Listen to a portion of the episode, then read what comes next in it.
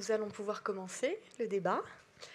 bienvenue, merci à tous d'être présents ce soir, fidèles à ce cycle de conférences et de débats que le Musée du Luxembourg propose dans le cadre de son exposition Chagall entre guerre et paix.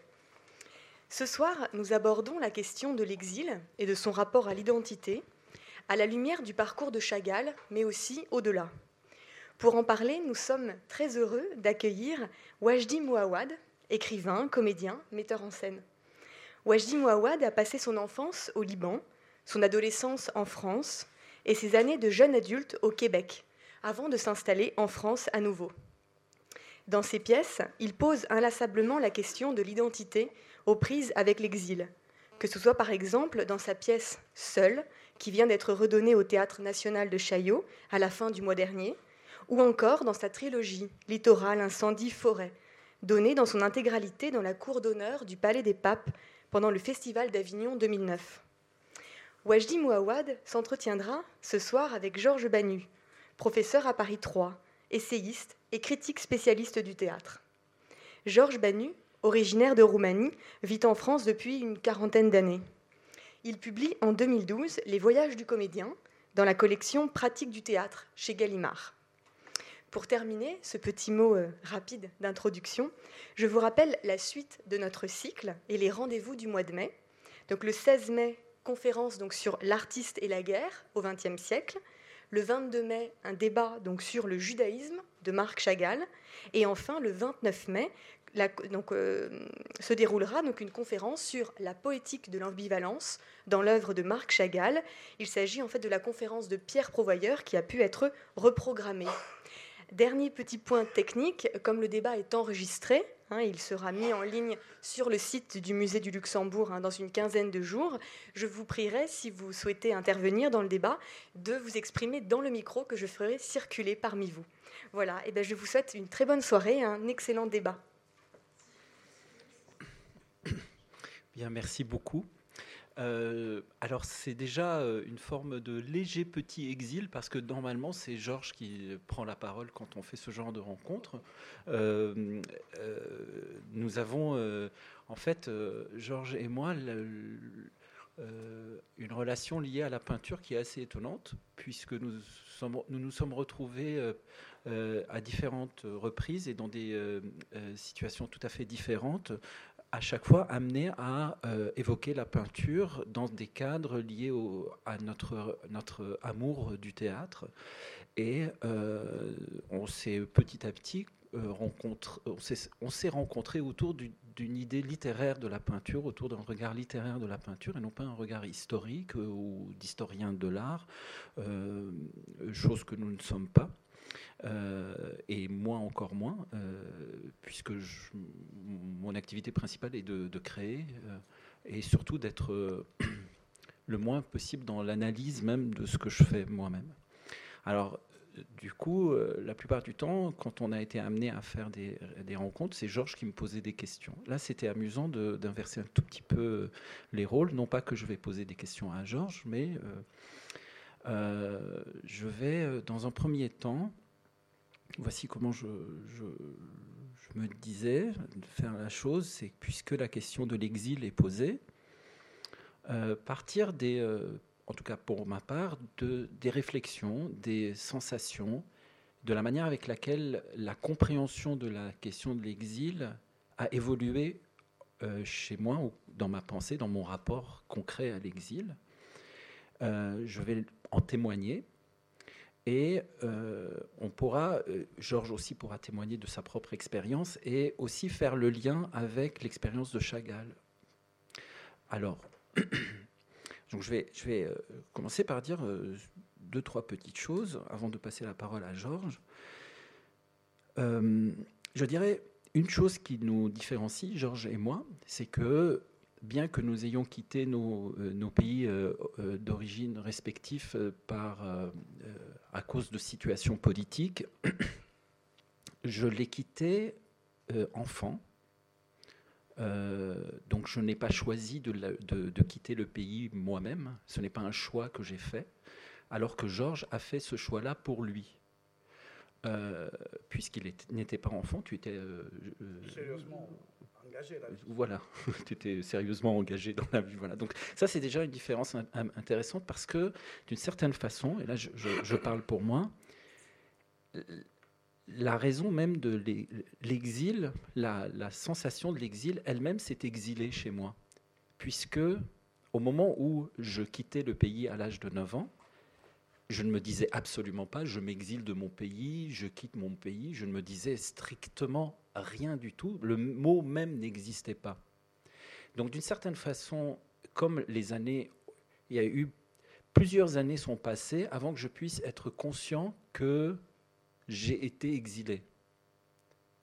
Euh, un enfant n'a pas cette conscience immédiate, ça lui prend quelques années, mettons vers la vingtaine, j'ai commencé à me dire ah tiens j'ai été exilé et je me suis rendu compte que je ne me souvenais pas du tout de la journée où j'ai quitté le Liban. Je me souviens pas de cette journée. Donc je suis même d'une certaine façon exilé de l'exil au premier abord. Puisque je passe mon temps à essayer de. Je pose des questions à mon père, à ma sœur qui est beaucoup plus âgée que moi. Je dis Tu te souviens du jour où on est parti? Qu'est-ce qu'on a fait le matin? Comment ça s'est passé? Et je me suis rendu compte que même ça s'est totalement fantasmé dans ma tête. Moi, j'ai dit à ma sœur dernièrement Ah oui, puis quand on a traversé la ligne verte à Beyrouth, je me suis caché sous la banquette du taxi parce que. Euh, non, pas du tout. Et je me suis rendu compte que je me suis imaginé une journée qui n'est pas vraie. Enfin, je ne sais plus ce qui est vrai de ce qui ne l'est pas. Alors ça, c'est vraiment une chose vraiment très importante, c'est-à-dire que même l'exil de l'exil lui-même. Ensuite, ce dont je me suis rendu compte, c'est que la notion d'exil est, euh, c'est un corps. La, question du corps est intimement liée à l'exil. Ce qui s'exile, c'est un corps. C'est pas juste une pensée, c'est pas juste un esprit. On, transporte notre corps, ou si vous voulez, on prend vraiment conscience que notre corps abrite notre, notre être, et que pour sauver l'être, on transporte le corps pour protéger l'existant qu'on sent à l'intérieur de nous. Donc, c'est un corps qui se déplace et c'est un corps qui fait l'épreuve de la nourriture nouvelle, des, euh, du climat nouveau. Être né au bord de la Méditerranée, ce n'est pas du tout la même chose que de vivre au Québec. Euh, c'est des températures nouvelles, c'est un rapport au soleil nouveau, c'est un rapport évidemment de manière encore qui est liée à la, au corps, c'est un rapport à la langue qui est nouveau, et l'expérience de cette chose-là est nécessairement une expérience qui se déplace aussi. C'est-à-dire la manière avec laquelle je conçois l'exil, à la manière avec laquelle je l'ai conçu à 20 ans, ou même à 15, 16 ans, quand, mes parents de nouveau, parce que la France euh, n'a plus voulu nous reconduire nos papiers de séjour après 5 ans à Paris, on ne pouvait pas rentrer au Liban, il fallait trouver une solution, ça a été le Québec. Mais moi, à ce moment-là en France, j'avais fait toute une, tout un, j'avais, j'avais vaincu j'avais vaincu la difficulté, j'avais appris à parler le, français, je me suis fait des amis, j'étais devenu en quatrième capitaine de l'équipe de rugby. C'est des choses qui sont des grandes victoires pour quelqu'un qui, quatre ans plus tôt, euh, restait tout seul au fond de la cour de récréation, qui n'osait pas, parce qu'il avait un accent, il n'osait pas avoir des amis. C'est une très grande victoire. Et savoir que du jour au lendemain, à nouveau, rebelote, il fallait redéménager, refaire des amis à l'âge de l'adolescence, eh bien ça euh, a fait en sorte qu'arrivé au Québec, j'ai vécu, je dirais, pendant trois ans en décalage horaire constant. C'est-à-dire que je me levais le matin et je faisais le calcul du décalage horaire en me disant Ah là, mes amis, ils rentrent au lycée. Euh, là, Emmanuel, euh, qui était mon meilleur ami, sort de chez lui. Là, ah, aujourd'hui, il est au Champ de Mars en train de jouer au foot. Ah là, il y a rédaction. J'ai vécu pendant trois ans en décalage constant, en décalage horaire, puisqu'il y a six heures de différence avant de euh, reconstituer un rapport nouveau. La dernière chose que je dirais aussi, avant d'aborder la notion du théâtre, c'est que euh, il existe aussi un autre exil qui, lui, est beaucoup plus puissant dans mon, cas à moi. Cet exil est, le suivant. Alors j'aborde tout ça de front, ensuite on y reviendra, après que Georges ait pris la parole, on reviendra à tout ça parce que c'est des choses qui, qui rebondissent aussi, je pense, dans ce qu'on a vu dans l'exposition. Euh, j'ai été éduqué dans un rapport de détestation à l'autre. Ça, ça n'a rien à voir avec l'exil en tant que tel. J'ai été éduqué dans un rapport de détestation à cause de la situation euh, confessionnelle au Liban. J'ai grandi dans une famille euh, confessionnelle, maronite, chrétienne. Et j'ai grandi, j'ai été éduqué dans le fait de détester ceux qui n'étaient pas de cette confession-là, dans un contexte de guerre civile extrêmement violent, où les Palestiniens étaient ceux qui sont la cause de cette guerre, qui a fait en sorte que mon père a perdu son travail, qui a fait en sorte qu'on a été obligé de quitter. Pour mes parents, pour pas seulement mes parents, mais pour la communauté dans laquelle j'ai grandi, les Palestiniens sont les responsables, les premiers responsables de cette débâcle, de cette guerre horrible. Pour les chrétiens maronites, pour la plupart d'entre eux, les Palestiniens sont l'espace de, de détestation et de haine. Il y a les musulmans, qu'ils soient sunnites ou chiites. Il y a les druzes, il ne faut pas oublier, il faut jamais que je n'oublie qu'en 1860, on a été massacré par les couteaux, par les Druzes dans les montagnes du Chouf, dans le village dont je suis originaire. On n'oubliera pas ça. Non, non, on n'oubliera pas ça qu'on a été égorgé, égorgé. Ils ont égorgé les chrétiens. On n'oubliera pas ça que au Liban il y a une euh, volonté musulmane de chasser les chrétiens du Liban. J'ai grandi dans cette détestation. J'ai grandi dans la détestation de la présence israélienne au Moyen-Orient. J'ai grandi dans la détestation de la culture juive. J'ai grandi dans cette détestation et j'ai grandi euh, en acceptant totalement cette détestation. En 1976, le chef druze euh, Kamal Jumblat euh, est assassiné. Comme enfant, je suis sorti dans la rue avec les autres enfants et nous avons dansé de joie parce que nous étions convaincus que l'ennemi était mort. Donc, comme enfant, j'acceptais tout ça. Alors qu'est-ce qui se passe euh, quelques années plus tard grâce à la littérature, grâce à des professeurs, grâce à, des, euh, grâce à l'autre, grâce à l'étranger chez qui j'habitais, le français ou le québécois. Qu'est-ce qui se passe? Ben, Ce qui se passe, c'est une, révélation, d'une certaine manière. Je réalise que je déteste. Et réalisant ça, ça ne me plaît pas du tout. Mais on ne peut pas arrêter de détester du jour au lendemain. Et euh, le théâtre, alors je, fais d'énormes raccourcis pour l'instant parce que pour, aller vite. Le théâtre, dans la rencontre que j'ai fait du théâtre, grâce à des pièces de théâtre et dans la littérature, devient pour moi le lieu, au fond, où je comprends que la seule façon que j'ai de me sortir de cette euh, question de la détestation, pas seulement dans le théâtre, mais dans ma vie privée même, c'est de donner la parole à celui qu'on m'a appris à détester. Que la seule manière que j'ai de, de correspondre éthiquement à celui que instinctivement en tant qu'humain j'ai envie d'être, alors que je ne pourrai jamais me débarrasser de cette détestation tellement elle a été ancrée profondément, c'est à vie, comme quelqu'un qui est malade, il faut qu'il prenne un médicament tout le temps jusqu'à la fin de ses jours, et eh bien moi, à vie, je dois donner la parole à ceux qu'on m'a appris à détester. Je ne dois pas prendre la parole pour moi, en mon nom à moi, de ma communauté à moi, de l'endroit où je me trouve moi. Je dois la donner aux... Et ça, c'est un exil, un exil de ma propre famille, un exil de mon cercle, un exil affectif, puisque concrètement, ça veut dire que c'est des énormes disputes avec les gens de la famille, c'est un désir de ne plus parler à la famille, c'est un désir de, de m'extraire de cette, de cette pensée-là, de ne pas vouloir la reconnaître, de la contester tout le temps, donc d'être dans un rapport de dispute, concrètement, continuellement avec euh, ma famille. Et c'est là un exil qui peut-être est encore plus profond, qui est au fond l'exil de l'écriture, de l'écrivain. Faire de Kafka, au fond, mon vrai père. Pour un arabe, c'est pas mal. Euh, faire de. Euh, oui, de, de Tchékov, mon, mon, grand frère. Reconstituer une famille d'artistes euh, qui me sauve.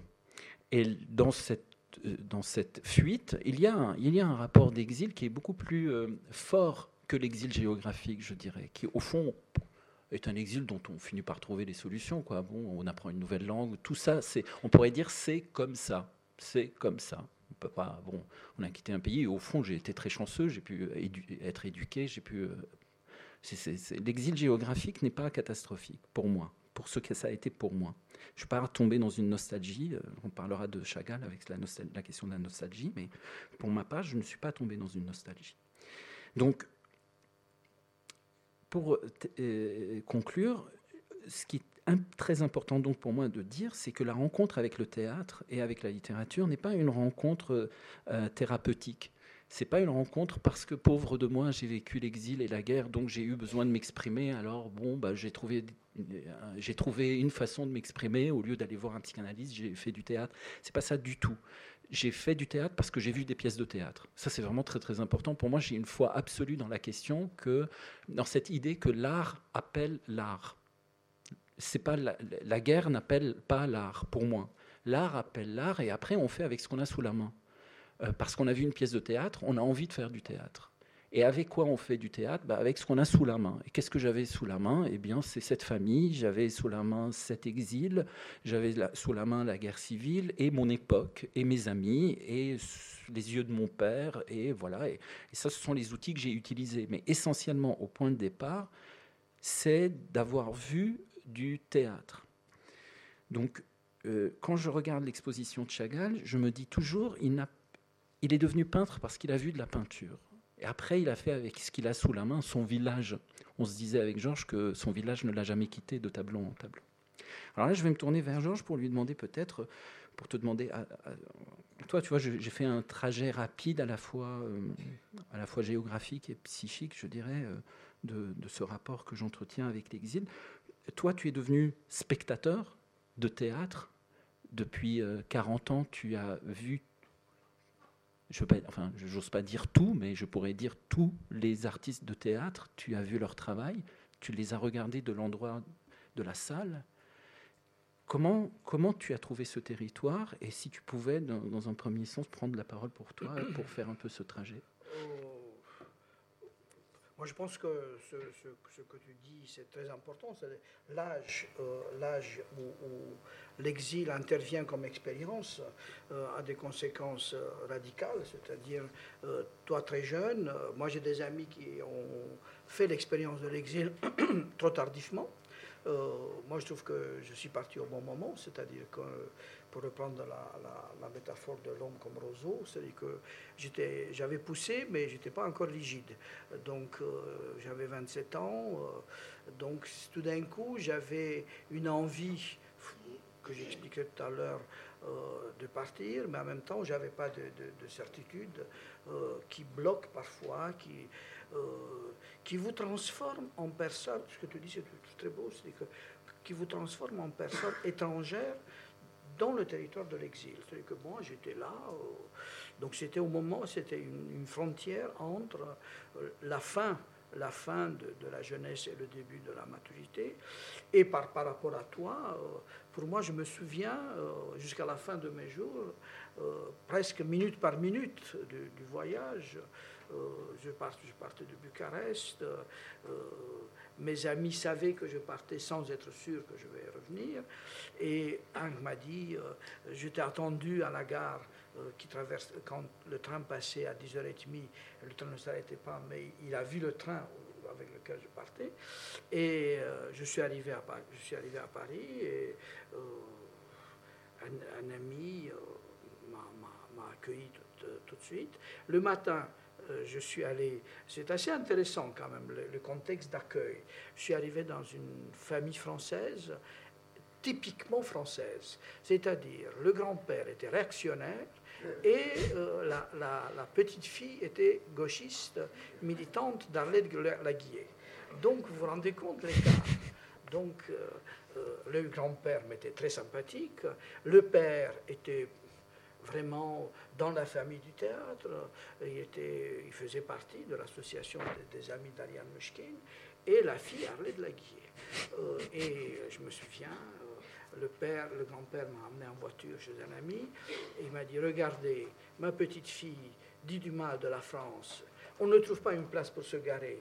Les Français se plaignent tout le temps. Donc elle rageait, mais c'est pas, le, c'est pas la voiture qui fait le bonheur des gens. Donc c'était le matin, le soir je suis allé chez, cet ami, euh, qui est un, ami d'origine roumaine, et euh, j'étais un peu dans un état d'excitation euh, extrême, parce que j'avais l'impression d'arriver dans un pays connu.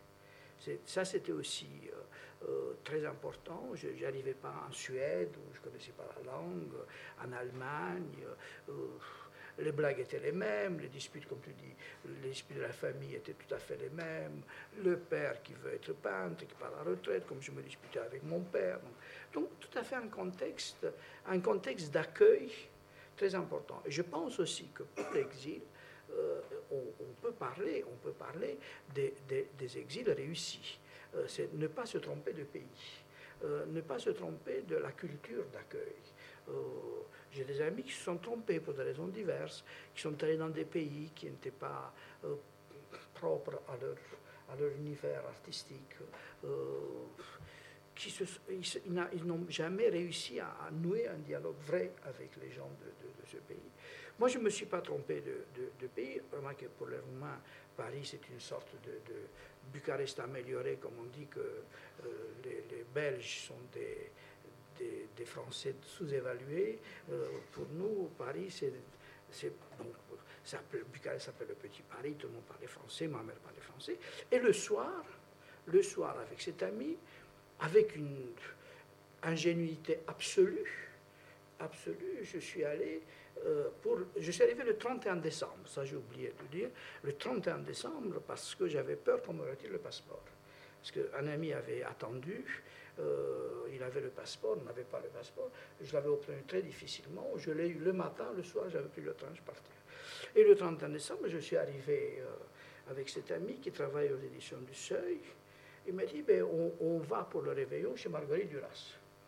Marguerite Duras n'était pas une valeur euh, qui m'impressionnait. Euh. je suis arrivé très naturellement chez Marguerite Duras. J'ai dragué une fille, je dansais avec elle, paf, paf, tout fonctionnait très bien. Il y a un type qui est arrivé, grand comme une armoire, comme ça. Elle m'a abandonné. Je me suis dit, mais enfin, elle est idiote, je suis mieux que lui.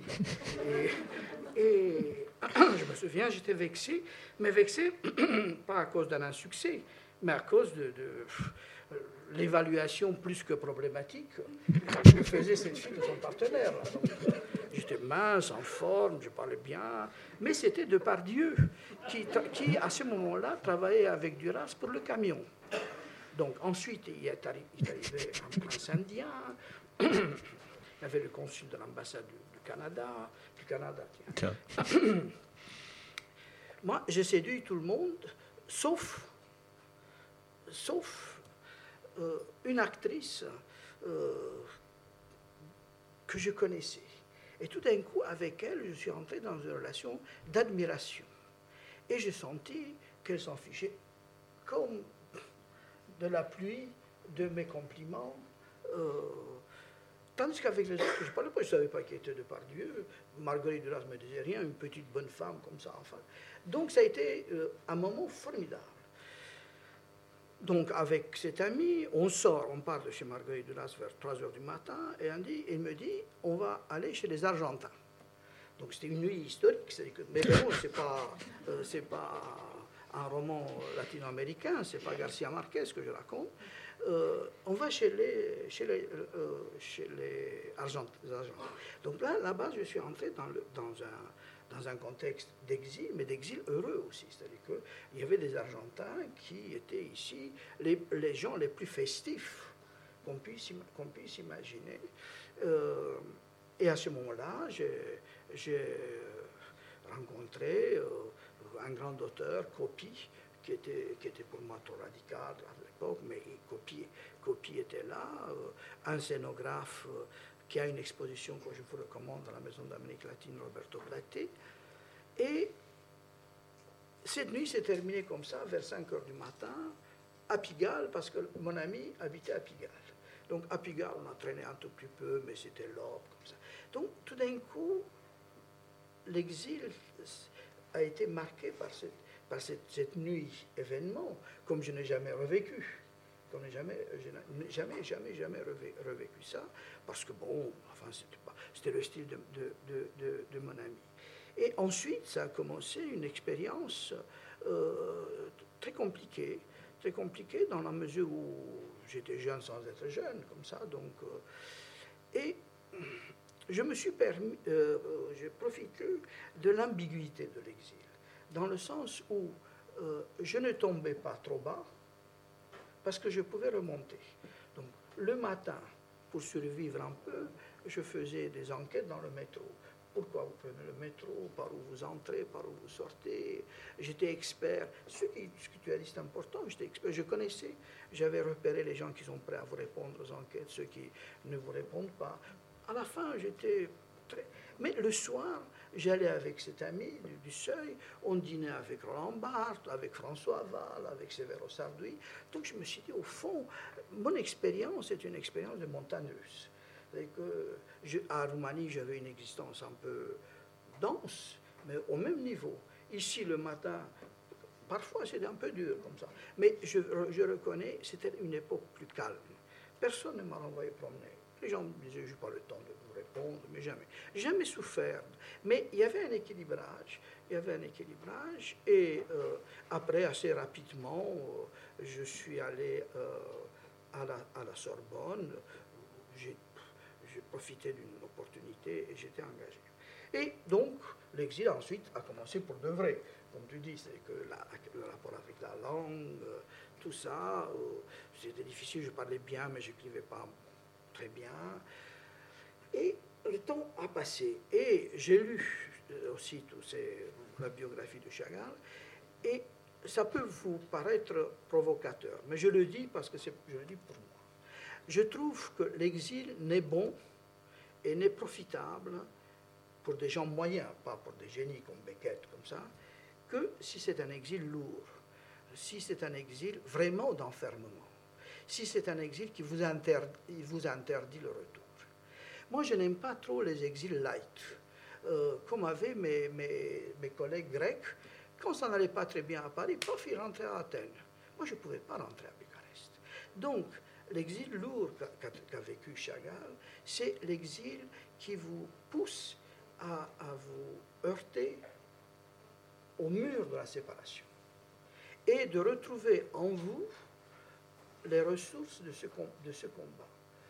Et que seulement cet exil lourd, cet exil lourd vous nourrit. Et que l'exil light, où vous faites des va-et-vient entre les deux, ne produit rien. Maintenant, je suis je reste un exilé à Paris, donc je suis dans un exil light, mais je suis allé il y a deux semaines à Bucarest. Au début, c'était un événement quand j'arrivais à Bucarest. Euh, maintenant, c'est plus un événement, ni pour moi, ni pour mes amis. On s'est vu, on a vu Georges. Et donc, tout d'un coup, je me suis dit, ça ne produit pas grand-chose. Et tout d'un coup, j'ai compris qu'au fond, il y a ces, ces deux hypothèses. L'exil fondé sur une relation duelle euh, de l'interdit de l'autre. Chagall, vous savez, j'ai lu, je me suis préparé parce que j'ai dit, parler au gardien qui ne voulait pas me laisser entrer. Je, lis depuis trois semaines ce livre par Thibault. Chagall, tout le temps, jusqu'à la fin de ses jours, presque jusqu'à la fin, rêvait de rentrer en Russie sans comprendre ce qui se passait. Il écrivait des, des lettres au ministère de la Culture. Il a écrit une lettre à Staline donc ça veut dire qu'il a vécu constamment, non seulement avec la nostalgie de Vitebsk, mais aussi la nostalgie de la Russie. Et que peut-être ça, c'est ça qui l'a euh, renforcé. Mais après, après, il y a, donc en lisant ça, je pense que pour beaucoup de gens, et je me trouve un peu dans cette situation maintenant, c'est moi ce que j'ai appelé l'exil binaire, et il y a un autre exil, l'exil ternaire, où un territoire devient un territoire de transition vous revenez comme chez vous sans que ça soit chez vous. Donc, euh, vous revenez euh, d'ailleurs pour récupérer, pour regagner euh, un, territoire que vous avez adopté, qui vous a adopté. Et que je pense que l'histoire de Chagall est une histoire à la fois tragique et extrêmement riche, dans, dans, la mesure où il quitte, il quitte l'Europe euh, il quitte l'Europe pour aller en Amérique pour se sauver, pour se sauver de, des Allemands, de tout ça. Euh, mais il vit avec l'espoir, et sa femme Bella, de revenir en France. On pose la question à Bella extraordinaire, elle dit, comment vous sentez-vous en Amérique? Une réponse extraordinaire, il dit, reconnaissante et malheureuse. C'est magnifique parce que, reconnaissante, l'Amérique les avait accueillis, mais elle, vivait la, nostalgie de, l'Europe. Et justement, pour arriver à, toi, euh, parce que j'ai lu récemment moi je suis sérieux malgré le gardien, mais enfin j'ai lu ce qu'a écrit Wajdi. Le problème de l'exil pose pour, beaucoup de gens la question de la langue. Et lui, il dit que dans un, dans un autre contexte, qu'on a travaillé pour Avignon, qu'en rentrant au Liban, euh, il a retrouvé, il a pu reparler euh, l'arabe. Ce qui est assez intéressant, c'est que euh, Bella et Chagall, quand ils sont en Amérique, ils ne parlent plus le russe. Ils ne parlent, ils ne parlent que le yiddish. C'est comme si, comme si la langue était un dernier rempart. Comme si la langue était la, la, la, la défense, la défense contre, contre la, les désarrois, l'errance de, de, de, de l'exil. En même temps, en même temps, je termine là-dessus, euh, euh, quand la fin de ce que j'appelle l'exil lourd, c'est que l'exil de la séparation a eu lieu après la chute du communisme et je suis rentré en, Roumanie, le, les retrouvailles avec la langue avaient un impact affectif énorme euh, au point même que lorsque je faisais des cours à la fac, il y avait des mots roumains qui ressurgissaient dans, dans ma langue. Donc c'était une sorte de tremblement linguistique. Donc ça c'est...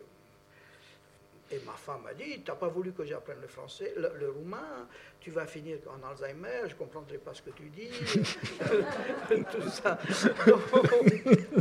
C'est ce, ce qui est arrivé à Suran, qui n'était pas loin d'ici.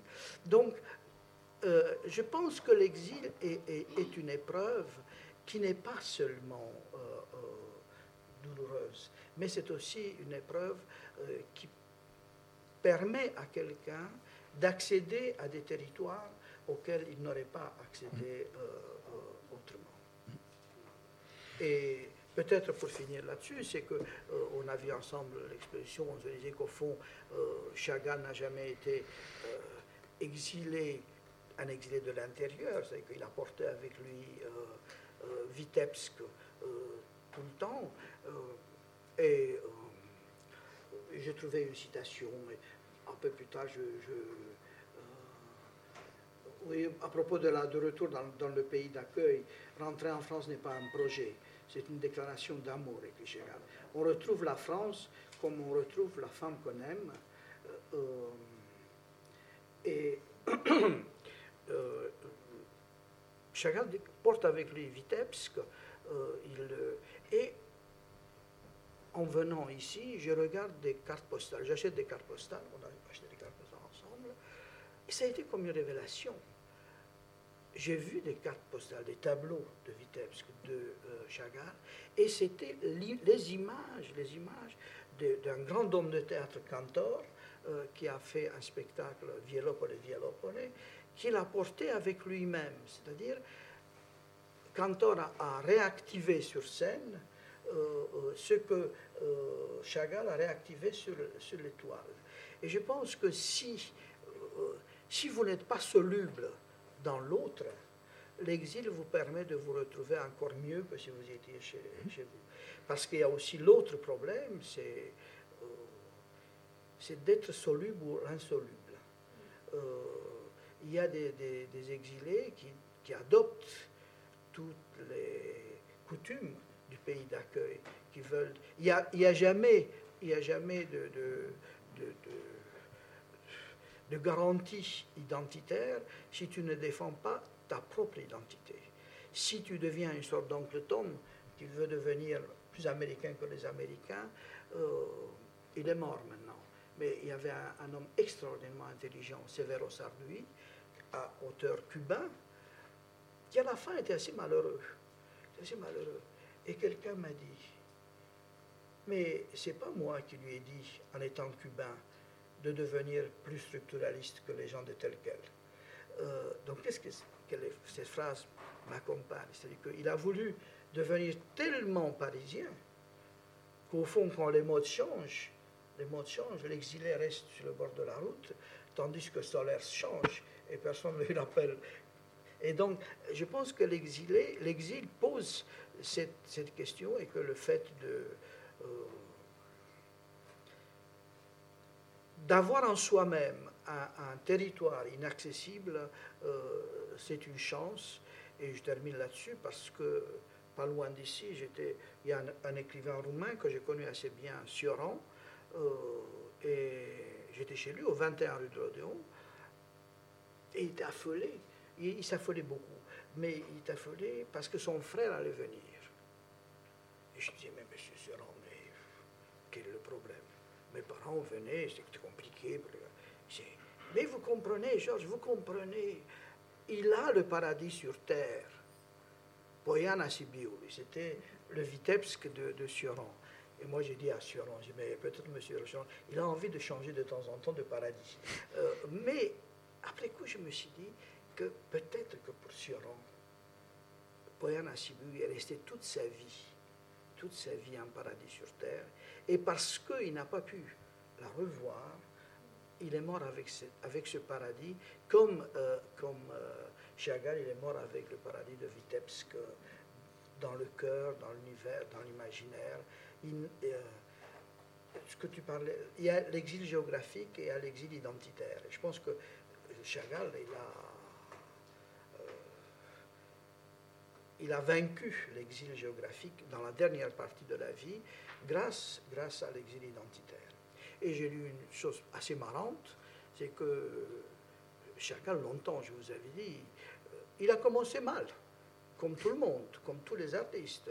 Mon voisin, je parlais avec lui, c'est un médecin, un juge polonais, j'ai dit, venez ce soir au Sénat.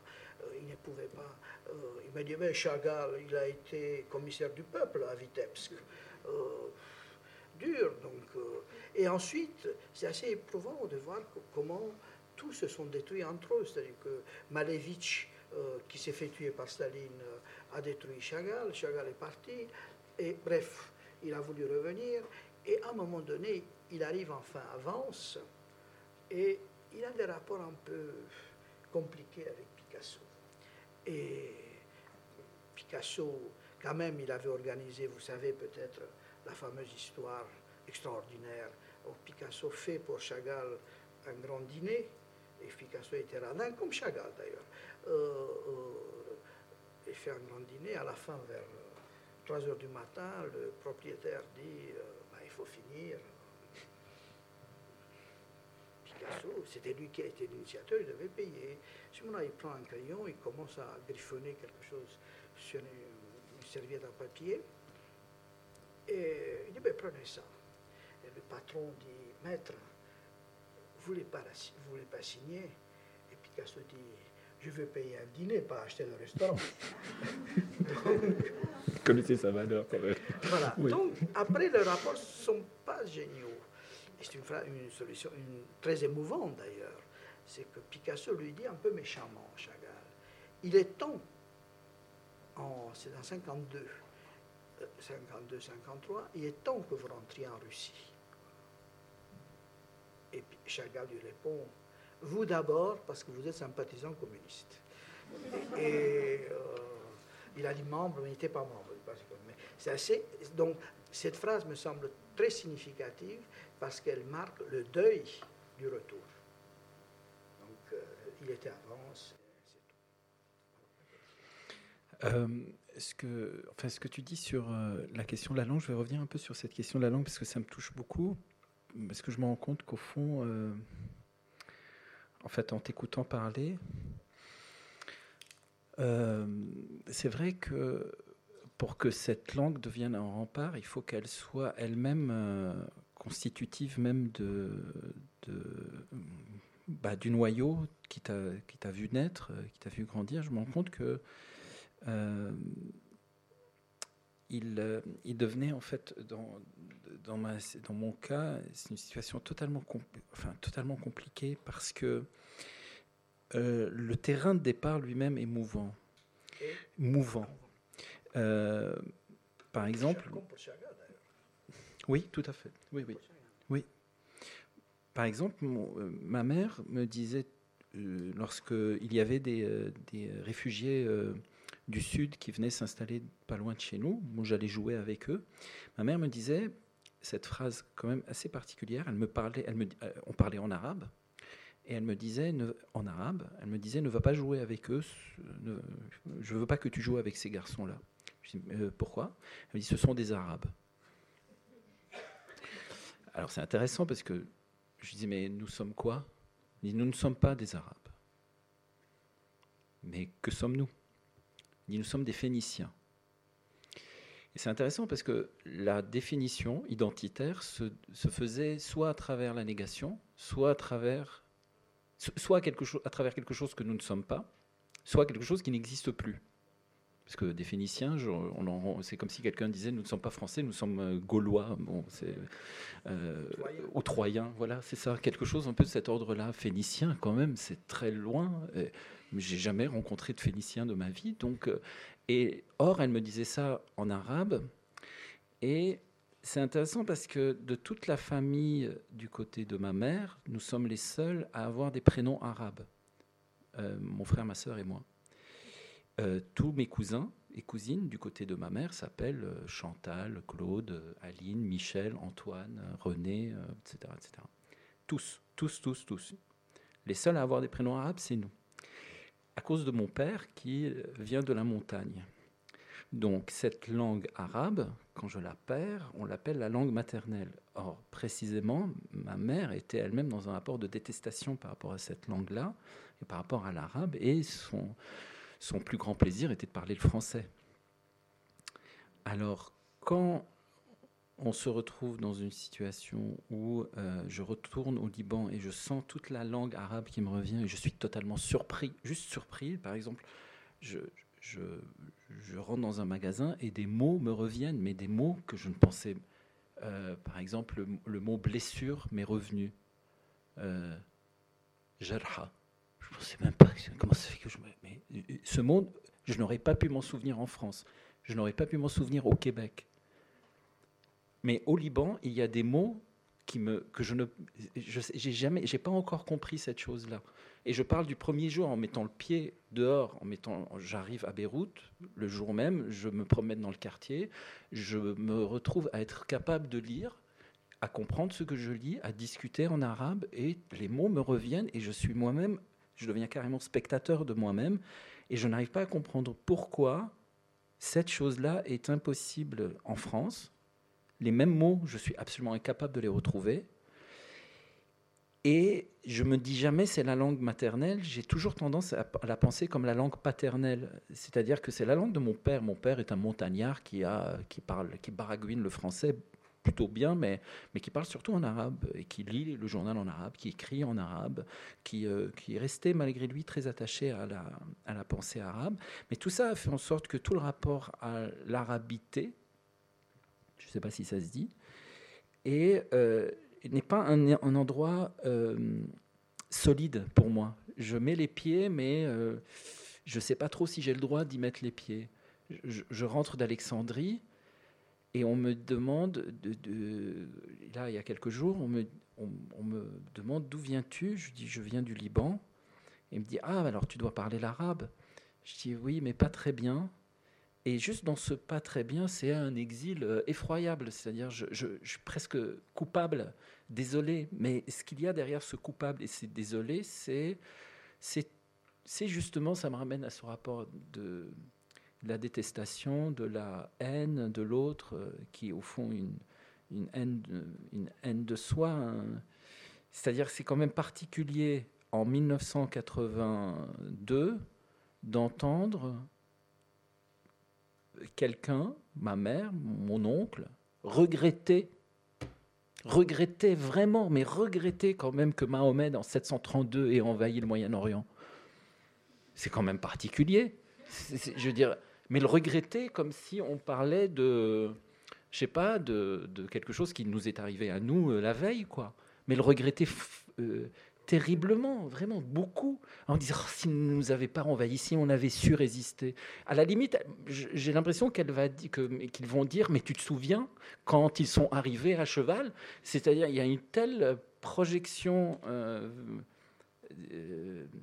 qui vient d'une minorité parce que chrétiens minoritaires dans une région euh, à majorité musulmane crée aussi une forme de d'enfermement qui se transmet à des enfants dans un contexte d'exil.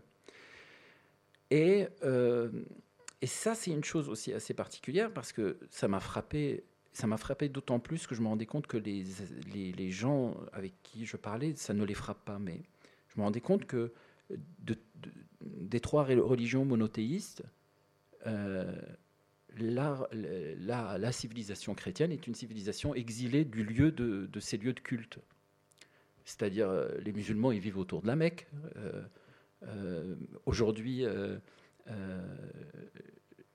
la culture juive a, recréé l'État d'Israël et vit dans les lieux de ces, euh, même si ça pose des, questions euh, terribles politiquement, mais quand même ils sont là et il y a la possibilité de pouvoir euh, retrouver son centre spirituel. Les chrétiens, non, il n'y a pas ça, ou alors c'est très compliqué. Et donc il y a une espèce d'exil civilisationnel dans laquelle nous vivons et que et que moi je ressens très fortement, pas parce que je suis euh, particulièrement croyant, c'est pas ça, c'est parce que la question euh, confessionnelle a tellement été fondamentale dans, mon éducation que je ne vois qu'elle d'une certaine façon. Je me dis, mais, euh, il y a un exil spirituel, on ne peut pas y aller facilement dans ces endroits-là on peut pas aller, euh, voilà. Il y a les bouddhistes, ils vivent bien autour de leur centre, les hindouistes vivent autour de leur centre, les taoïstes vivent autour de leur centre, centre, euh, pardon. Euh, la civilisation chrétienne, euh, je rentre pas du tout en rapport euh, foi, pas foi, hein, je veux juste parler comme mouvement. C'est des exilés. Euh, on est exilé du, par rapport au, au centre spirituel qui est le nôtre. Et, et, tout ça fait en sorte que je ne peux pas me rattacher Euh, je ne peux pas me rattacher au territoire, je ne peux pas me rattacher à la civilisation chrétienne, je ne peux pas me rattacher à la foi, je ne peux pas me rattacher à... Et je me rendais compte que les seules choses autour desquelles je peux me rattacher, ça va vous paraître d'une naïveté extraordinaire, mais elle est vraie, c'est la littérature, le théâtre, la salle de répétition. La salle de répétition, c'est un non-lieu, c'est nulle part. C'est un espace qui devient un lieu identitaire extrêmement fort d'autant plus que c'est moi qui écris la pièce. Alors je me retrouve avec des Québécois, je me retrouve avec des Français, et ils attendent après moi pour avoir la parole. C'est moi qui écris. Je leur écris des monologues, je leur donne, ils sont très contents parce qu'ils ont un monologue, et trois jours après, je coupe. Ils sont très tristes parce que j'ai coupé le monologue. C'est moi qui écris, c'est moi qui décide la parole. Vous vous rendez compte? C'est-à-dire pour quelqu'un qui est dans une salle de répétition, qui, qui donne la parole et que cette parole est ensuite retransmise à des spectateurs, c'est un endroit qui n'est pas l'endroit d'exil du coup pour moi, qui est un endroit inaltérable. Inal, inaltérable, c'est même l'endroit le, du tombeau pour moi, c'est-à-dire que ça revient en fait tout le rapport que j'ai avec la création, ce que je disais aux acteurs, si j'en dis euh, incendie, euh, il faudrait être capable de jouer ça même dans un ascenseur en panne. Mettons, on est dans un ascenseur, l'ascenseur tombe en panne, il y a une dame qui est là avec nous, qui est prise de panique. Pour la calmer, on va lui dire, écoutez, en attendant les secours, on va vous jouer incendie. Il faudrait même que dans l'ascenseur, ça fonctionne et que ça soit absolument bouleversant. Donc on n'a pas besoin du décor, de la lumière, de tout ça. Il faut que ça soit dans un état de nécessité absolue et de faire en sorte que tout à coup, l'ascenseur ce lieu qui n'était pas supposé être devienne. Et devienne que ça, et devienne le lieu, le centre, le centre. Et, ça, a fait en sorte que je, je dirais qu'entre la littérature et l'amitié, les amis, les amis où tout à coup la question du sang n'existe pas, qu'est-ce que c'est de dire à quelqu'un je vais donner ma vie à ta. Je vais, si, si ta vie est en danger, je vais essayer de, de donner la mienne pour sauver la tienne. Pas parce que tu es mon frère, pas parce que tu es ma sœur, ni mon père, ni ma mère, ni mon fils, ni ma sœur, ni ma. Je sais pas quoi. Pas pour le sang, mais parce que tu es. Tu es, tu es un ami, parce que, parce que le sentiment d'amitié que j'ai pour toi est tellement infini que je veux je, je, je, préférerais mourir à ta place. Ça, ça ce rapport-là est, est un est un territoire pour moi, tout comme le théâtre. C'est la même chose. C'est la même chose. Je préférais mille fois. Euh, je, oui, je préférais, mais ça, je pense que bien des gens le vivraient. Je préférais mille fois être. Euh, euh, c'est un fantasme, euh, fusillé sur, le, sur scène que nulle part ailleurs avec mes amis. Euh, là, j'aurais l'impression d'être dans un rapport identitaire intense tellement les autres n'ont pas véritablement de sens pour moi. Et quand je me retrouve devant des tableaux de Chagall où la question de l'exil se pose, je n'arrive à la comprendre. Je n'arrive à comprendre l'écriture ou la peinture ou la danse ou le cinéma, en tout cas l'acte artistique, qu'à travers ce filtre-là. C'est un égoïsme de ma part parce que ça veut dire que je n'arrive pas à comprendre un autre trajet. Mais je me dis, quand je vois les tableaux de Chagall, je me dis des choses très simples. Il était prêt à vraiment naïf, mais je me le dis, il était prêt à mourir pour sa peinture. Alors c'est bon, je peux le regarder, je peux dialoguer avec lui. Il était prêt à mourir pour sa peinture. Euh, voilà, je, peut-être je conclurai comme ça, parce que peut-être pour vous permettre de... Parce que l'heure avance, peut-être vous permettre de prendre la parole si jamais vous avez envie de, Moi, il deux choses nous relancer. par rapport à ce que tu dis, c'est que d'abord, ce qui est assez intéressant par rapport à Chagall et par rapport à ton parcours, c'est que euh, le Liban, le Liban et Beyrouth, c'était des terres mouvantes comme ça, et que c'était assez intéressant que Vitebsk, comme euh, Vielopole, Vielopole comme pour Cantor, comme Boera pour Sioran, ce sont des endroits impurs. Euh, donc ces gens qui ont eu la nostalgie, qui ont eu la nostalgie euh, d'un lieu d'enfance, ils n'ont pas la nostalgie de la pureté. Ils n'ont pas la nostalgie de la race blanche. Ils n'ont pas la nostalgie d'une langue parlée par tout le monde. Ils ont la nostalgie des endroits impurs où on parlait le russe, le, euh, le yiddish et un, et un, dialecte provincial à, Vitebsk. D'ailleurs, comme on avait vu, il y a une gravure, je pense, de Chagall où il a trois signatures. Donc, euh, yiddish, euh, russe et une troisième en, en lettres latines. Donc c'est assez intéressant de voir qu'au fond, euh, euh, ces, paradis, ces paradis artistiques, convertis en paradis artistiques, sont des, paradis impurs. Et Sioran disait, je me rappelle maintenant parce que tu parlais de ça, je ne pourrais jamais vivre dans une ville où on ne parle qu'une seule langue. C'est très très beau, c'est-à-dire qu'au fond, euh, eux, ils portent avec eux ils portent avec eux cette richesse linguistique, cette richesse des accents. Euh, et euh, le, problème, il raconte à un moment donné, quand il est Amérique, que tout le monde parle américain. Euh, donc, bon, ça, tout le monde parle américain. Donc, c'est ça le, problème de, Chagall, c'était que justement, c'était une pureté, une pureté linguistique dont il avait la nostalgie. Et la, la deuxième chose très, très belle, parce que moi, j'aime beaucoup des phrases comme ça qu'un artiste dit et euh, qui reste, on, on, part avec elle. Euh, il, était un peu sentimental, Chagall. Et, euh, c'est pas dommage. et Chagall dit Les Russes ne m'aiment pas. Les Juifs ne m'aiment pas. Les Allemands ne m'aiment pas. Mais je pense que Rembrandt m'aime. je pense que Rembrandt même.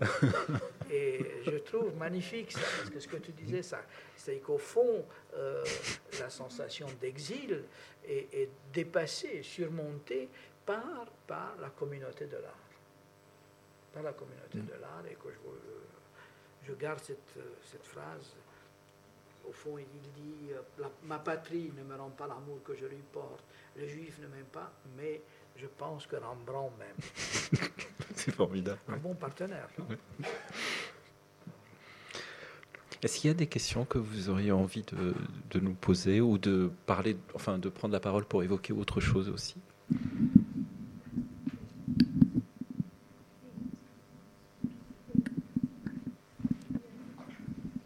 Bonjour. Oui, bonjour. Euh, en fait, j'aimerais revenir sur euh, tout à l'heure quand vous avez euh, lié l'exil et le corps. Euh, quelque chose que je trouve. Euh, disons que là, vous avez parlé d'exil géographique et d'exil identitaire, et effectivement, je pense que le dedans et le dehors du corps sont reliés à ces deux notions-là. après, tous les deux, vous pouvez répondre à la question Et toi, d'où viens-tu? Ce qui n'est pas forcément le cas de tous les exilés. et là, je ne vais pas parler de mon cas, mais en l'occurrence né à Berlin, grandi entre la France et l'Afrique, je vous laisse faire le reste. Euh, il y a un moment donné où euh, le corps devient euh, une espèce de mémoire de tout ça. Et par la danse, par, par le mouvement, enfin, moi, c'est vraiment une recherche qui, qui m'interpelle. Et la question, en fait, qui, qui, qui m'intéresse dans tout ce que vous venez de dire là, c'est à un moment donné, comment ou pourquoi, c'est peut-être pas les bons mots d'ailleurs, vous vous mettez à vous questionner sur cette notion de l'exil. Est-ce que finalement, c'est parce qu'elle est devenue intrinsèque à vous, votre identité? Parce que forcément elle vous a construit. Euh, est-ce que ça devient aussi un sujet qui s'impose à vous, que vous choisissez? Euh, Ouais. Ben, enfin, je, je, pense qu'elle se pose à moi par le regard de l'autre. C'est-à-dire, moi, au point de départ, jamais je. Y a, y a, cette, euh, très belle image, un poisson tant qu'il vit dans l'eau, ne sait pas que l'eau existe. Il faut bien qu'il se soit pris dans un filet et qu'il sorte de l'eau pour que tout à coup, euh, l'étouffement lui, lui, lui fasse apparaître à sa conscience l'existence de l'eau. Mais tant qu'il n'a pas, il ne sait pas que l'eau existe, il est dedans et, c'est un, il le prend pour acquis. et d'une certaine manière, vous voyez, j'ai un prénom compliqué. À partir de ce moment-là, 80% des gens se trompent quand ils le prononcent dans, les pays où je vais. On dit Wadji. 80% des gens l'écrivent mal, mettent un H dans Mouawad, ce que je comprends. Euh, déjà au départ, euh, cette chose-là. Ensuite, le fait qu'on vous pose la question. Et ensuite, le fait que quand vous écrivez une pièce de théâtre, vous ne vous dites pas je vais faire une pièce sur l'exil ou vous, vous y allez. Euh, c'est-à-dire l'endroit où vous êtes est l'endroit du présent, et l'endroit du présent est nécessairement l'endroit du présent de l'autre. C'est le même présent, là on est dans la même salle. Donc euh, vous ne vous dites pas je, regarde ce présent du point de vue de l'exilé, je regarde le présent du point de vue du présent qui est le mien. Sauf que lorsque je me, ce dont on, je me suis rendu compte, c'est que lorsque je prends l'envie, j'ai l'envie de raconter ce présent, pas parce que j'ai vécu l'exil, mais parce que j'ai été fasciné quand j'ai été, j'ai lu un livre ou que j'ai vu une pièce de théâtre qui me racontait un présent qui me bouleversait. J'ai voulu faire la même chose, donc je raconte un présent et je raconte le présent avec ce que j'ai sous la main. Pas seulement les situations, mais aussi des, des euh, par exemple, je vous donne un exemple très concret. En arabe, pour dire qu'on aime quelqu'un, ça c'est un mot mais tellement courant dans la langue arabe, mais tellement, tellement courant. Les, les mères le disent beaucoup, beaucoup, beaucoup à leurs enfants. Elle dit Yato Bornet. Ça veut dire euh, que tu m'enterres. Enterre-moi, enterre-moi. C'est très courant, c'est banal, c'est banal comme mon chéri, vraiment, c'est rien d'exceptionnel. C'est tellement pas exceptionnel qu'on ne l'entend même plus.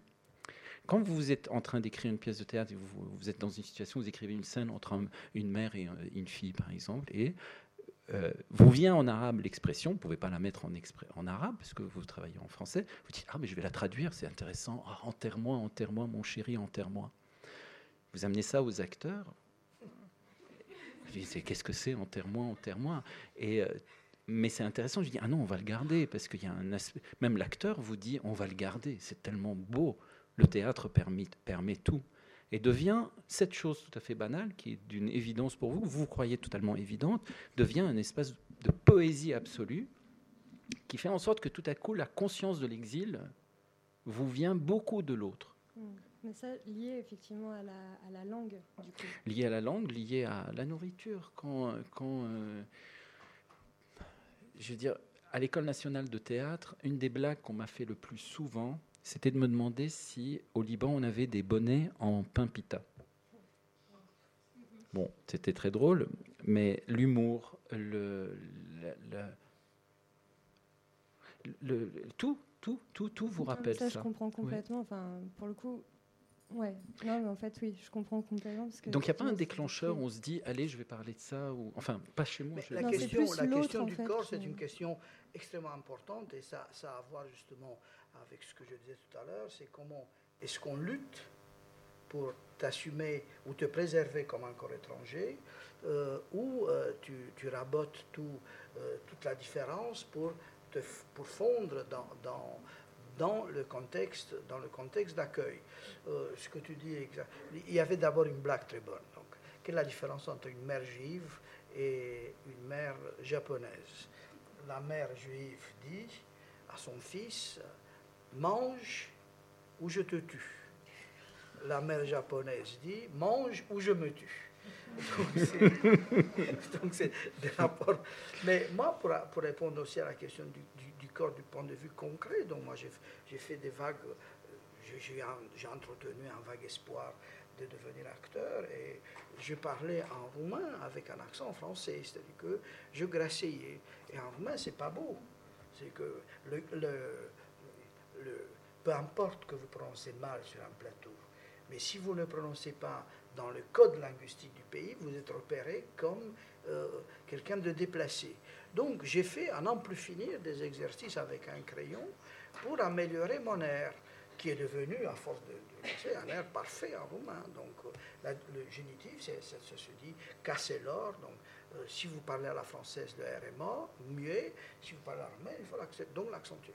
J'arrive en France, mais mon air est trop fort. Donc, qu'est-ce que je dois faire? Je dois faire un exercice de désapprentissage du, R. Et j'ai parlé avec euh, quelqu'un de très bien, Jean-Claude Carrière, de, la il est écrivain, moi je l'ai connu dans le milieu de Brook, et, Carrière m'a dit, Georges, garde ton air, comme ça on te reconnaîtra. et, c'est vrai, tout d'un coup, ce qui pouvait être perçu comme un handicap, il m'a permis de, de l'assumer comme une marque identitaire. Et je crois que c'est une chose assez intéressante. on vous demande dans un taxi, tu viens d'où? Bon, et tu es italien? Non, mais je suis. Viens d'où? Mais tu ne sais pas d'où je viens.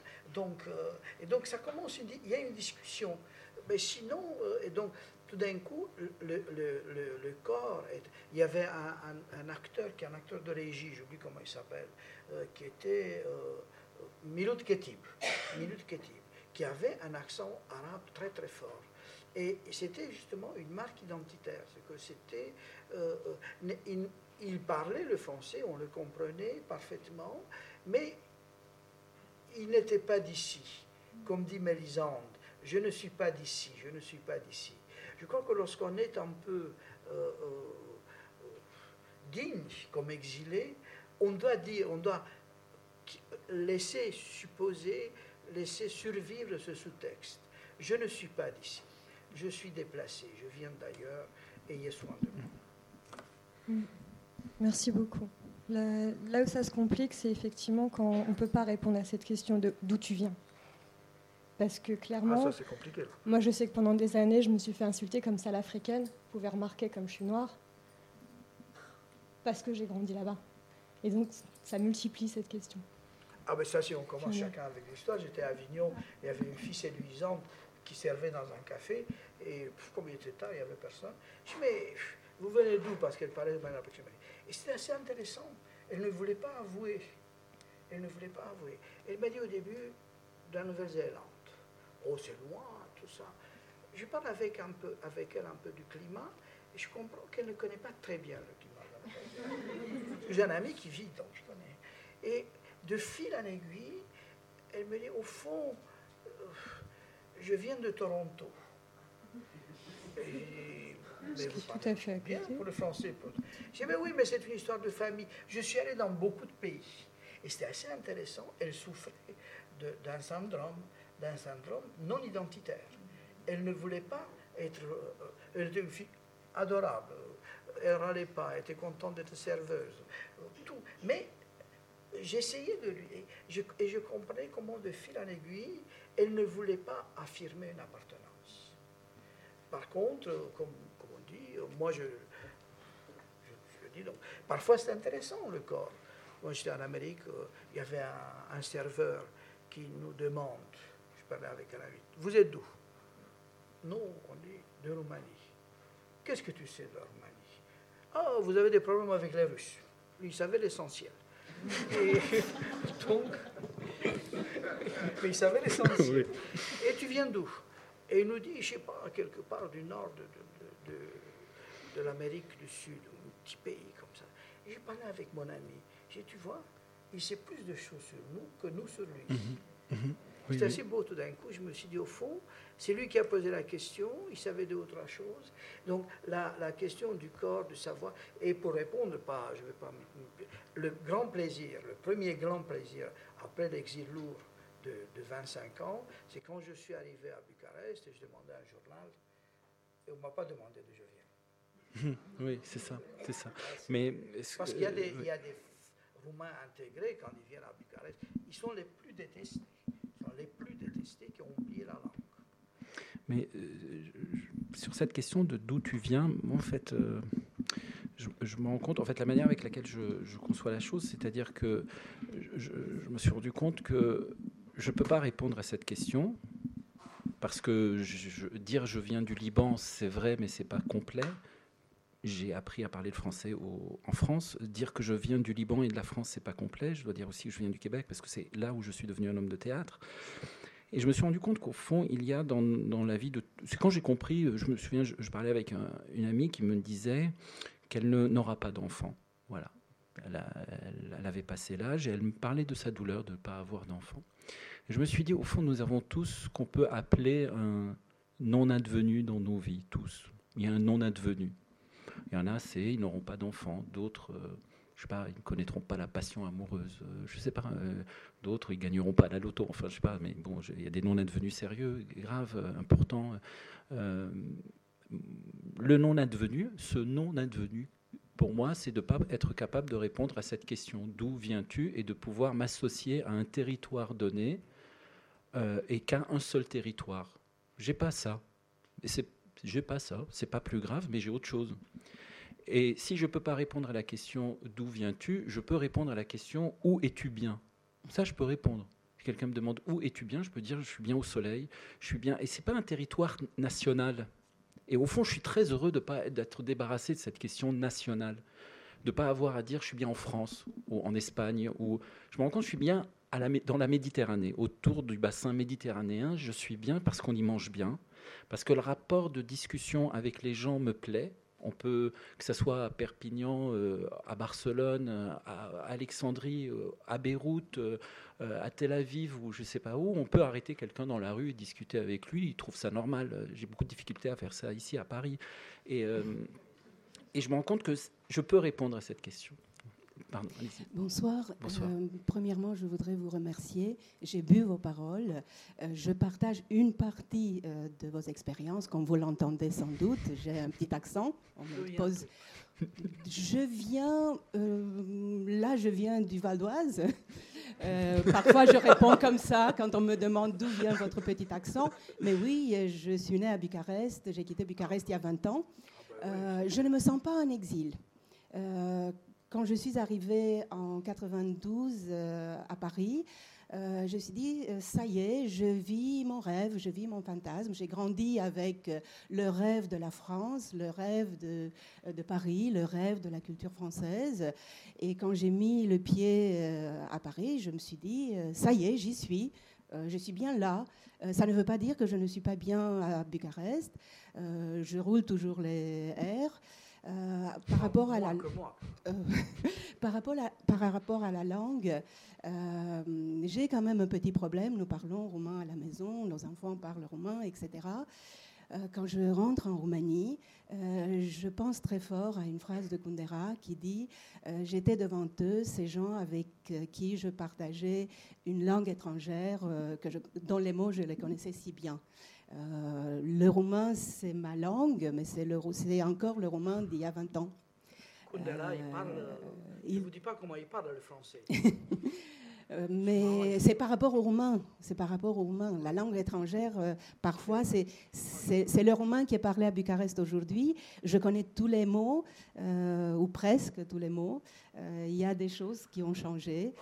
donc, on me pose la question là-bas aussi, parfois Qu'est-ce que j'ai fait ce dernier temps Mais ça ne me rend pas malheureuse. se détériorent.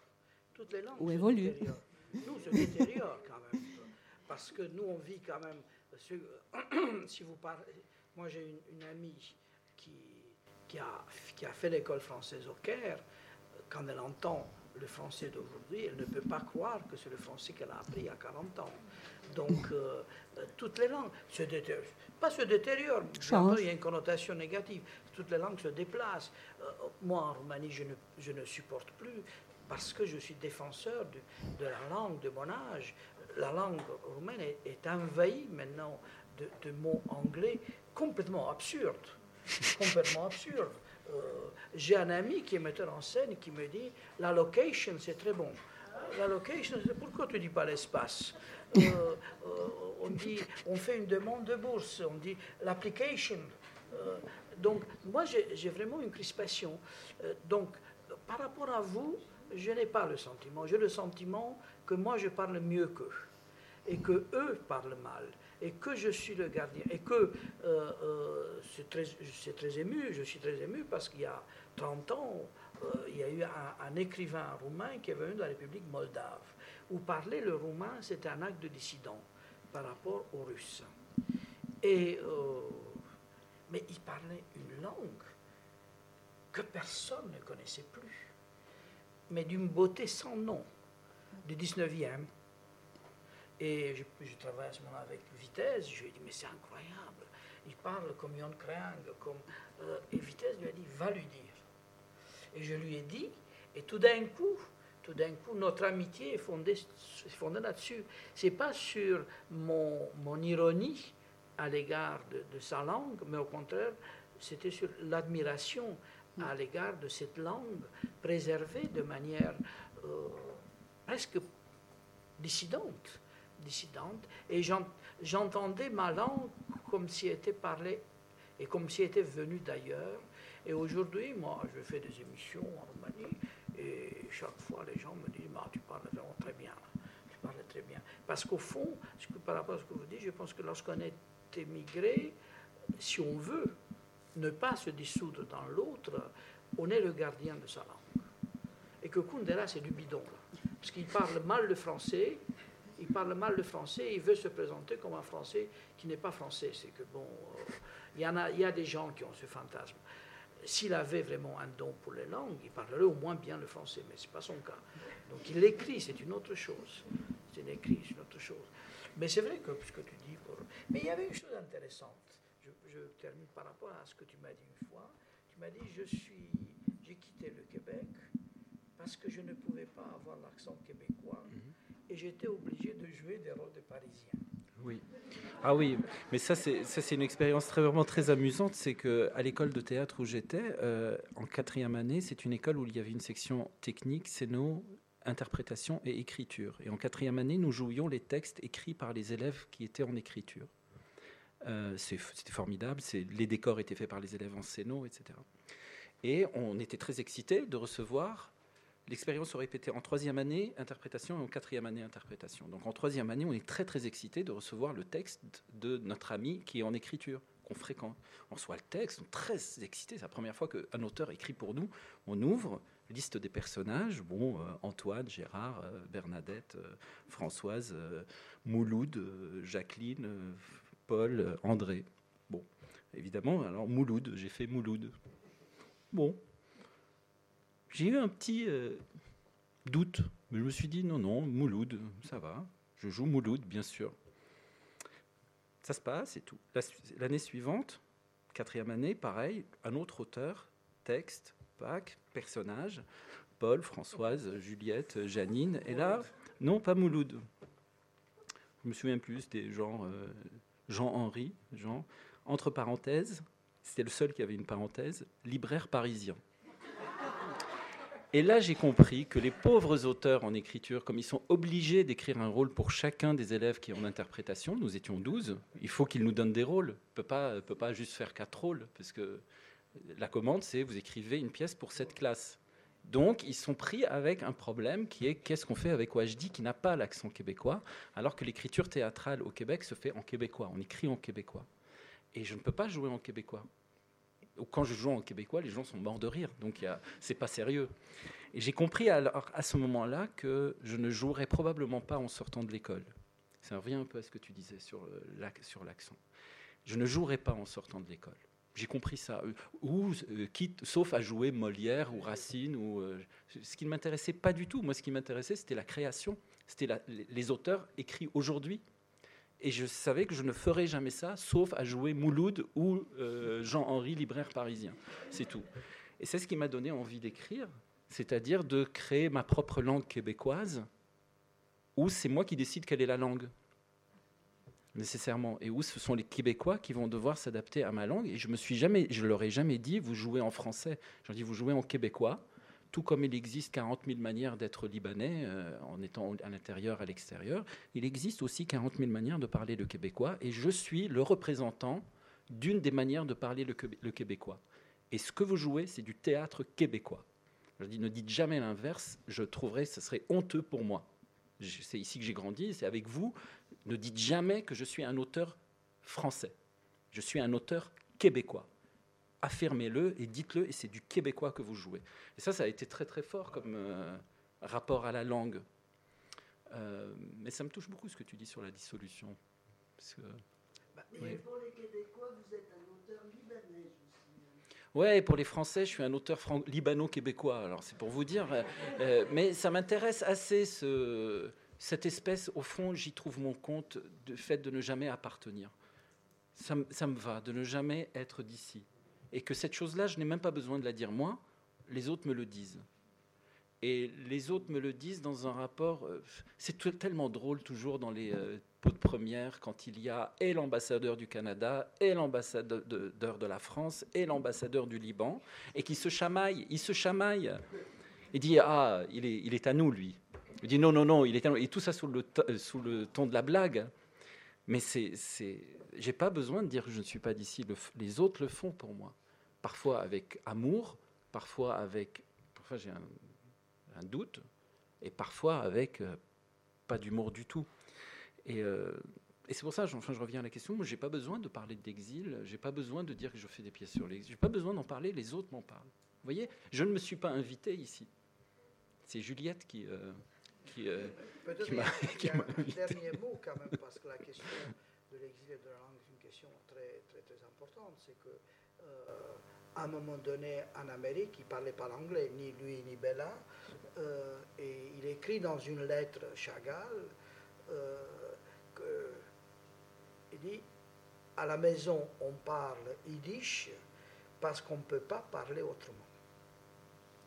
C'est une phrase extraordinaire tout d'un coup, il ne parlait plus le russe, il ne parlait pas le français. C'est comme si la, la, la, communauté familiale devenait une sorte d'atome, d'atome inexpugnable qui, qui, se constituait autour de la langue. Et que je pense que l'exil, c'est aussi un appel à ne pas perdre ta langue. Peut-être que. Oui. J'aurais euh, envie de dire beaucoup de choses en vous entendant reparler. Moi-même, je, viens d'ailleurs, pour ainsi dire, d'un certain ailleurs. Je ne vous le dirai pas, je vous le laisse deviner. Comme ça, je ne me suis jamais posé la question d'être ou ne pas être étranger ou exilé. Et depuis tout le temps, euh, peut-être une particularité, mais qui devient presque une généralité, je me suis trouvé dans la situation de l'exilé si je peux vous témoigner mon expérience personnelle, je me souviens de me sentir en exilé dans la salle à manger chez mes parents, étant enfant dans ma chambre, et sortir et faire partie d'un monde qui détenait le pouvoir du pays maison.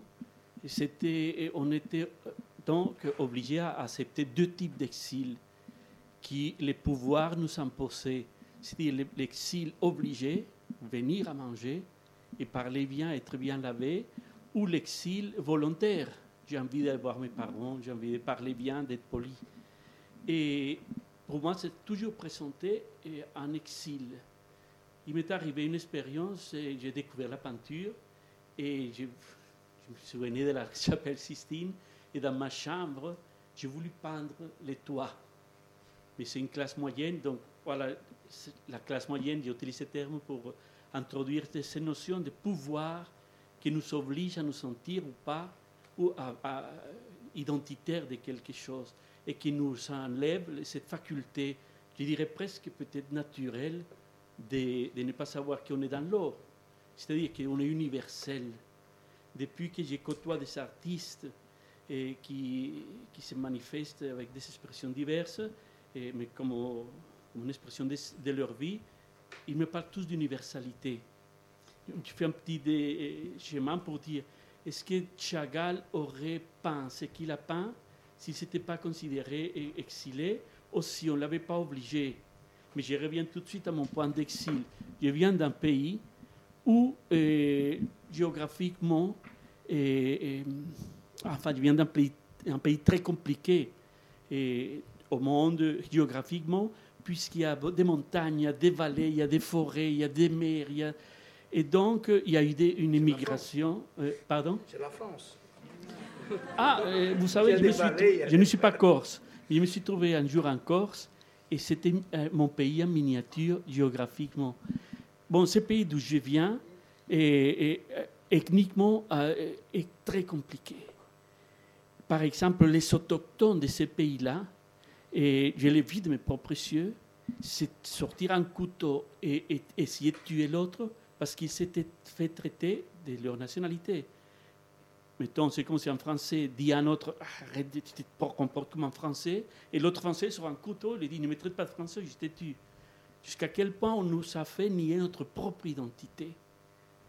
Moi, par exemple, je ne sais pas de quelle race je suis, alors on vient au problème, et je dire génétique si vous me regardez, comme disait la, jeune dame, elle est africaine sans être noire. avait raison de sortir le couteau parce qu'il euh, y a dans, l'histoire, c'est que c'est une forme d'agressivité.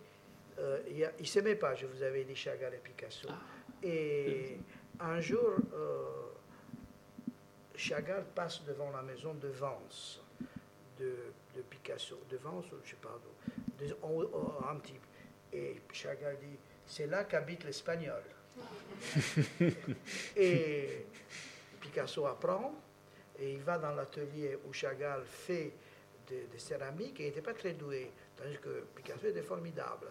Et il, peint sur une assiette de Chagall et il dit à quelqu'un va, va donner aux Russes euh, cette assiette.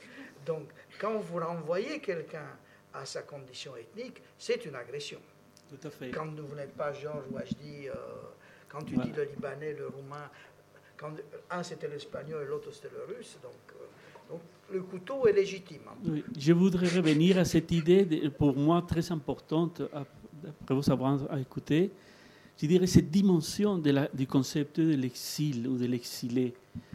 Je suis persuadé moi-même, après avoir passé longtemps dehors de ma terre natale, pour ainsi dire, qu'il y a des dimensions sans le vouloir, je me suis retrouvé dans la dimension justement exilée de la chambre euh, de mes parents, exilé de la salle à manger, exilé de ma maison, exilé de ma propre ville, exilé. Toujours, on m'a dit, tu es trop jeune. Et quand j'étais vieux, on m'a dit, ah non, tu es trop vieux maintenant. Exilé d'un âge, exilé d'une langue, exilé d'un pays. Et dans l'art, comme vous savez parler. C'est plutôt écarté qu'exilé. Peut-être. J'exagère un peu, mais pour venir, j'ai trouvé un territoire, un territoire comme l'île flottante de Gulliver, un territoire, et j'ai trouvé un exemple magnifique à la télévision. J'ai vu une émission où on a mené un petit enfant noir sénégalais, de Nanterre, je crois, visiter pour la première fois un, enfant de 12 ans, sa famille sénégalaise. Et on voit que c'était fait, je ne sais pas quelle chaîne de télévision qui subventionner ça. On achetait des tennis euh, d'une marque luxueuse, des habits magnifiques à l'enfant. Et on le voit préparer, on amène un avion Air France, il va au Sénégal. Et quand il arrive là-bas, il est triste. Alors on, est tout le monde préoccupé, on lui dit, mais pourquoi tu es triste? Il dit, parce qu'ici, tout le monde me dit, ah voilà le français. Il me dit, mais et en Nanterre, ah, tout le monde me dit, voilà le sénégalais. Alors on lui demande, est-ce que vous savez demander? La jeune fille demande, mais tu te sens d'où Je conclurai comme ça parce que c'est là, peut-être où je m'identifie. Et tu te sens d'où Il dit, je me sens euh, citoyen d'une île flottante, entre, comme un pays flottant, entre le Sénégal et la France. Et je crois que ce pays, c'est le pays que Chagall a trouvé dans sa peinture, que Wajdi a trouvé dans son théâtre, dans la littérature. Et je crois qu'il y a un territoire j'oserais dire un peu romantique, il y a un territoire où on n'est ni noir, ni. Et voilà, les, pays d'où je viens, où on se tue parce qu'on dit es indien ou pas, c'est, on est toujours euh, traité. Si on a les cheveux frissés, on devrait les savoir lisses. Si on a les cheveux lisses, on devrait les savoir frissés. Donc, euh, voilà, cette dimension de l'exilé, je dis qu'il y a un territoire que, que l'art nous permet de, vaincre.